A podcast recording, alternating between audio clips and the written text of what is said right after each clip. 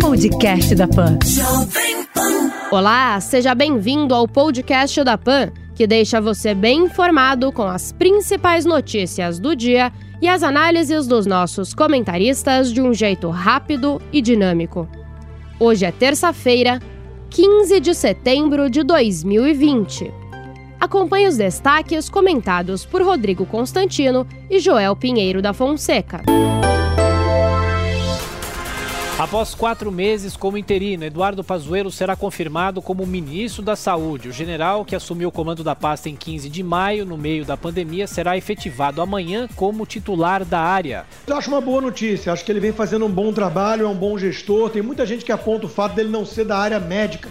Mas veja, o antecessor dele, antes do Nelson Taik, o Mandetta, era um político ortopedista, que não tem nada a ver com epidemia, e mostrou que estava usando ali realmente a pandemia para palanque eleitoral. Isso ficou claro ainda mais com a saída dele.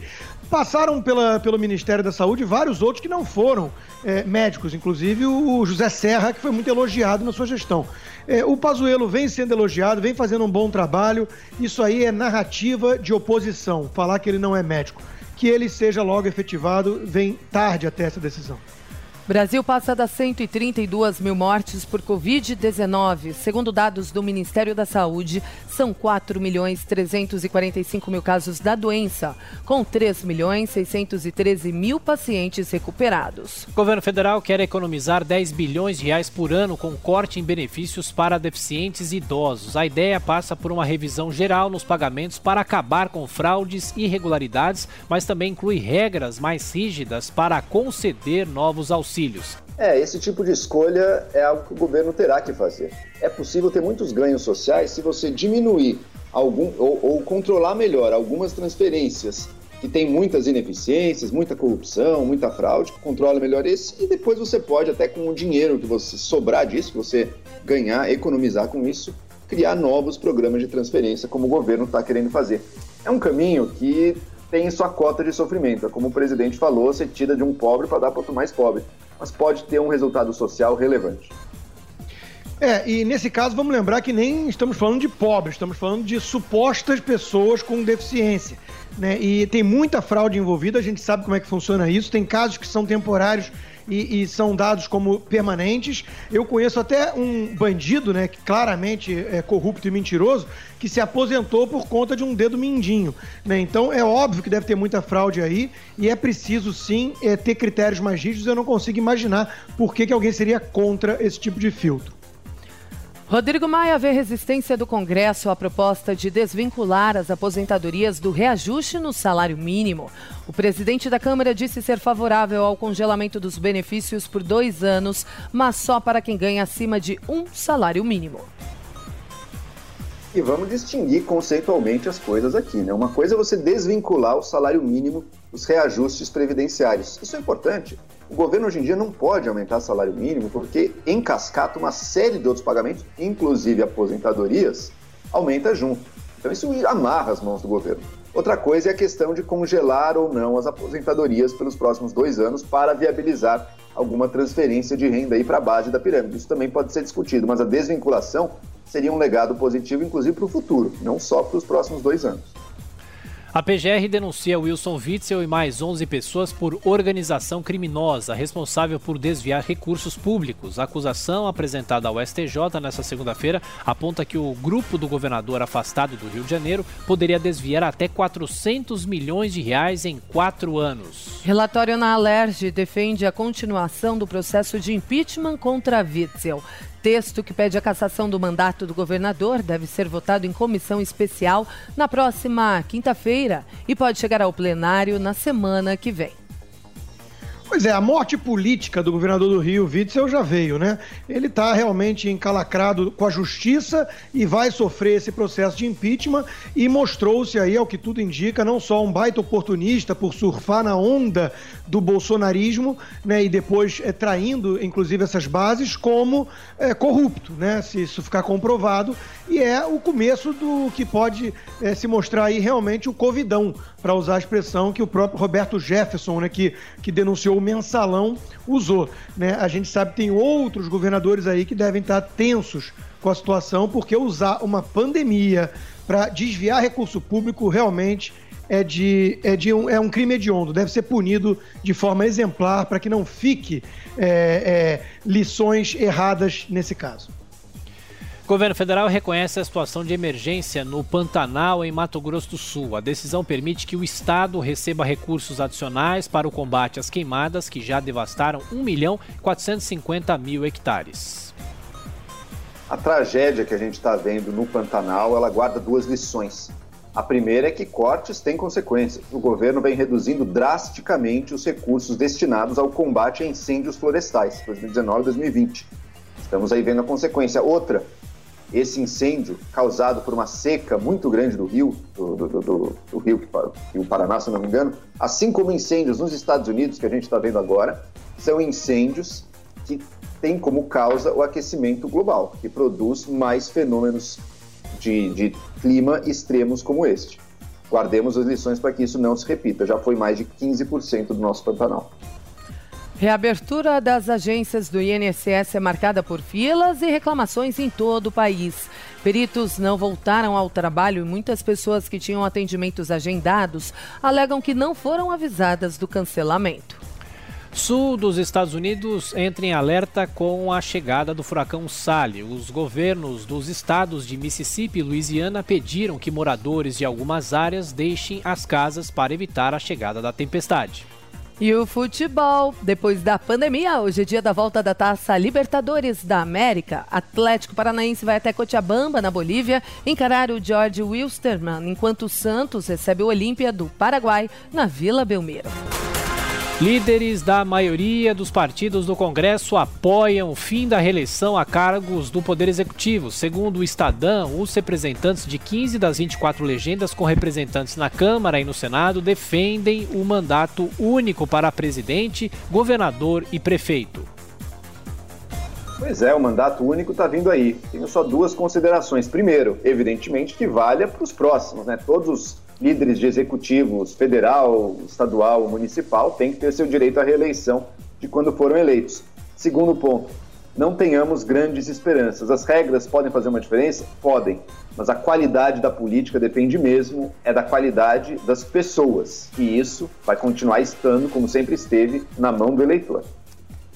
Jair Bolsonaro volta a prometer que não fará tabelamento de preços. O presidente descartou um canetaço e garantiu que o governo está adotando todas as medidas possíveis para que o preço volte à normalidade. Que boa notícia, né? O presidente reconhece sua ignorância em assuntos econômicos e por isso colocou lá o seu posto Ipiranga. É, faz muito bem para o país e para o seu governo ele escutar o seu posto Ipiranga quando o assunto é economia. O Paulo Guedes sabe e saberá explicar, tenho certeza, em pormenores para o presidente, porque que qualquer tipo de flerte com congelamento de preço é algo nefasto para a economia. Eu espero que a aula possa incluir também o governador de São Paulo, que andou flertando aí com o PROCON indo investigar preços abusivos no supermercado. Isso é pura demagogia. Lula, Antônio Palocci e Paulo Camoto são denunciados pela Lava Jato. Segundo as acusações, os três usaram o Instituto Lula para lavar dinheiro de doações da Odebrecht. Pois é, a gente tem que manter aí a contagem de quantas denúncias e condenações é, pairam sobre a cabeça de, de Lula, o ex-presidente, porque essa já é a quarta denúncia da Lava Jato, né?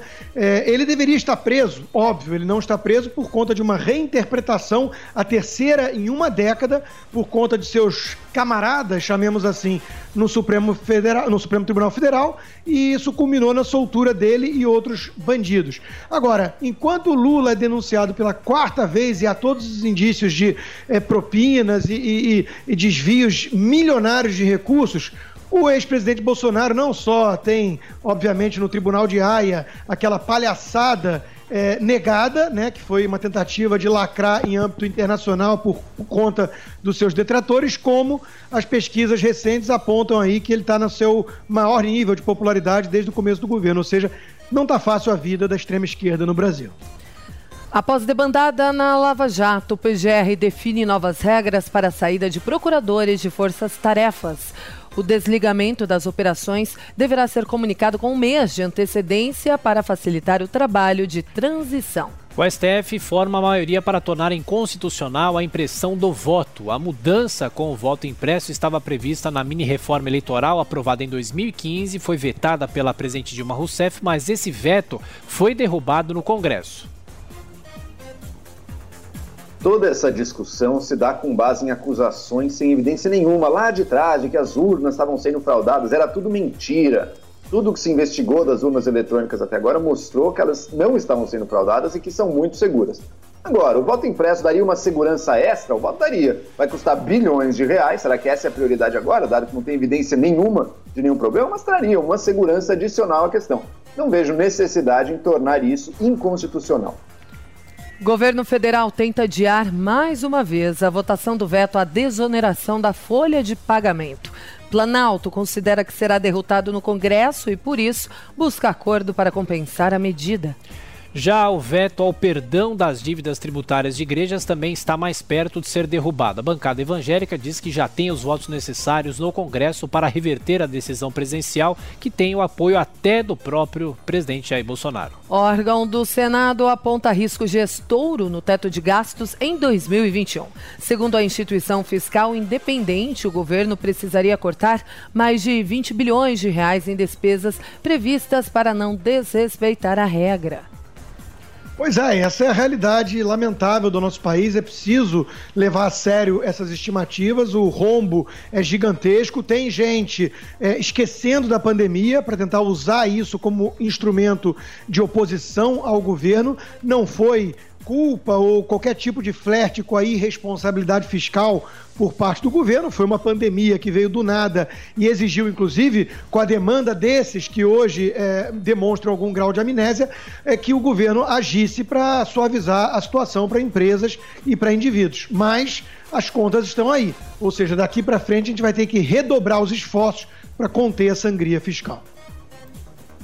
É preciso lembrar que os gastos com a pandemia deste ano eles foram corretamente fora do teto de gastos. Né? Eles não, a lei do teto justamente ela permite esses créditos extraordinários que o governo utilizou aí e que não conta no teto. Para o ano que vem, para simplesmente sustentar a máquina pública funcionando, essa é a projeção do IFE. Vai ter que cortar 20 bilhões de gastos. Isso nem leva em conta gastos extras com renda Brasil, que ainda não foi proposto. Então a situação está muito difícil e é de bilhãozinho em bilhãozinho, como esse das igrejas que a gente viu e tantas outras coisas. Esse das igrejas não era gasto, era, era na questão da arrecadação, mas é de bilhãozinho em bilhãozinho de gasto que a diferença vai sendo feita. Nos Estados Unidos, prefeita de Rochester demite o chefe da polícia por causa da má condução do caso Daniel Prude. Lovely Warren considerou que o caso de violência policial que matou um homem negro não foi levado a sério como deveria. Neymar indica arrependimento, diz que aceita punição por agressão, mas cobra pena para zagueiro espanhol que acusou de injúria racial. Em nota, o PSG defendeu o craque brasileiro e cobrou uma investigação séria pela Liga Francesa de Futebol. Esse foi o podcast da PAN, que deixa você bem informado com as principais notícias do dia e as análises dos nossos comentaristas de um jeito rápido e dinâmico. Para acompanhar mais informações e comentários, basta acessar o nosso site jp.com.br. Podcast da Pan.